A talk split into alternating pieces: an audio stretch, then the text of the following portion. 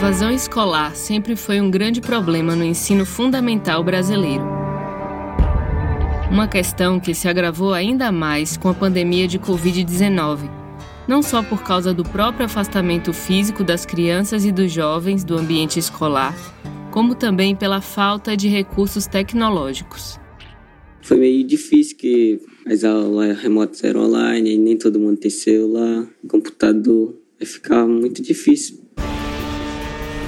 o desabafo do estudante Rogério Cerdeira Dias, morador ribeirinho de Vila Gorete, em Santarém, no estado do Pará, encontra coro na fala da poetisa Eliane Santana, de comunidade quilombola no recôncavo baiano. E é por isso o aumento da evasão escolar. Porque o jovem não tem um aparelho, o jovem não tem internet, o jovem não tem apoio de fato das instituições. Então, como o jovem vai permanecer na escola?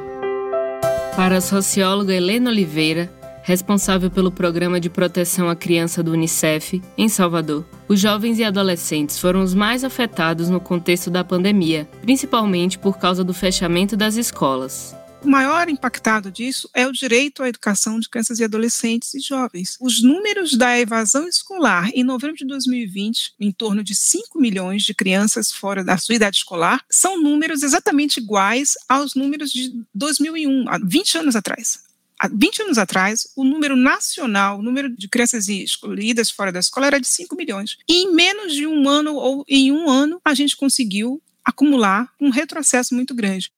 Uma das ações voltadas para coibir a evasão escolar no recôncavo baiano e que foi desenvolvida através do projeto Aure é o Busca Ativa Escolar. É uma iniciativa que nós temos, ele é uma plataforma, ele se consolida numa plataforma onde o município ou o estado faz a adesão ao buscativo escolar, né, junto com o Unicef, e a partir daquele momento recebe uma série de orientações e é, metodologias em nível municipal de como é que se faz o trabalho integrado de busca ativa, um trabalho articulado que não é só com a educação, mas envolve também a saúde, a área da saúde, a área da assistência social no nível municipal e que juntos vão articular aí a busca aí na casa do menino ou da menina e saber o que está acontecendo. O busca ativa escolar não trata apenas de uma metodologia metodologia de resgate das crianças e dos jovens que já estão fora da escola. É também uma estratégia de identificação de alunos que estão em risco de abandono das salas de aula, principalmente nesse período difícil de pandemia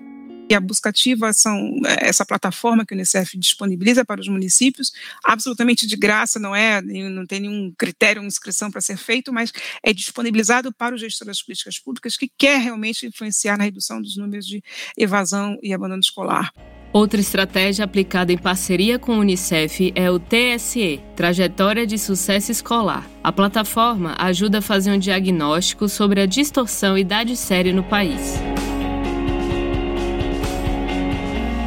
O fato de um estudante estar dois anos ou mais em atraso escolar também influencia no abandono do estudo de forma precoce, como explica a pedagoga e coordenadora técnica do projeto Aure, Maria Oliveira trajetória de sucesso escolar, que é uma estratégia que tem como foco a gente trabalhar a questão da distorção idade-série, que é um dos desafios mais significativos que a gente tem no Brasil hoje. A gente tem mais de 6 milhões de estudantes que estão em distorção idade-série no Brasil como um todo, e o Recôncavo não é diferente. Nós temos algumas redes que chegam a ter mais de 50% dos seus alunos em distorção idade-série, então isso é, é, é algo extremamente significativo. A primeira grande abordagem que a gente fez foi uma enquete realizada também em parceria com o Unicef, em que a gente ouviu, teve a oportunidade de ouvir 242 adolescentes e jovens de todo o recôncavo baiano, ela foi direcionada para o recôncavo, para os nove municípios, a respeito da visão que eles têm sobre a escola, a trajetória de vida deles na escola, os seus impactos, que tipo de dificuldades que eles observam, como eles enxergam o que é o sucesso escolar e a, a visão deles do que, que poderia ser melhorado e aperfeiçoado. E a partir do resultado dessa enquete, enquete, a gente fez um compartilhamento com as prefeituras e a gente está avançando nesse diálogo para poder implementar a estratégia.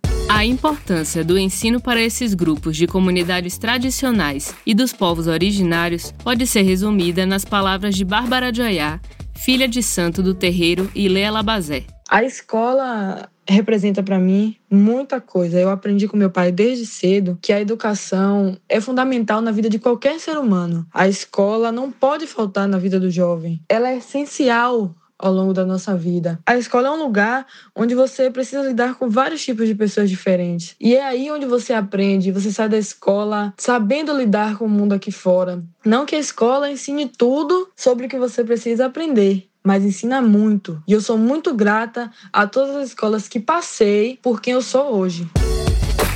A professora de língua portuguesa Francisca de Moraes leciona para os povos indígenas da etnia Uarau, oriundos da Venezuela. Ela cita um fato emocionante que presenciou quando distribuiu material escolar para estudantes e que bem define os sentimentos de gratidão e de esperança com relação à educação. Cada vez que nós chamávamos o nome de uma das crianças ou mesmo de um adulto que está matriculado no EJA, eles vibravam como se estivessem recebendo um troféu.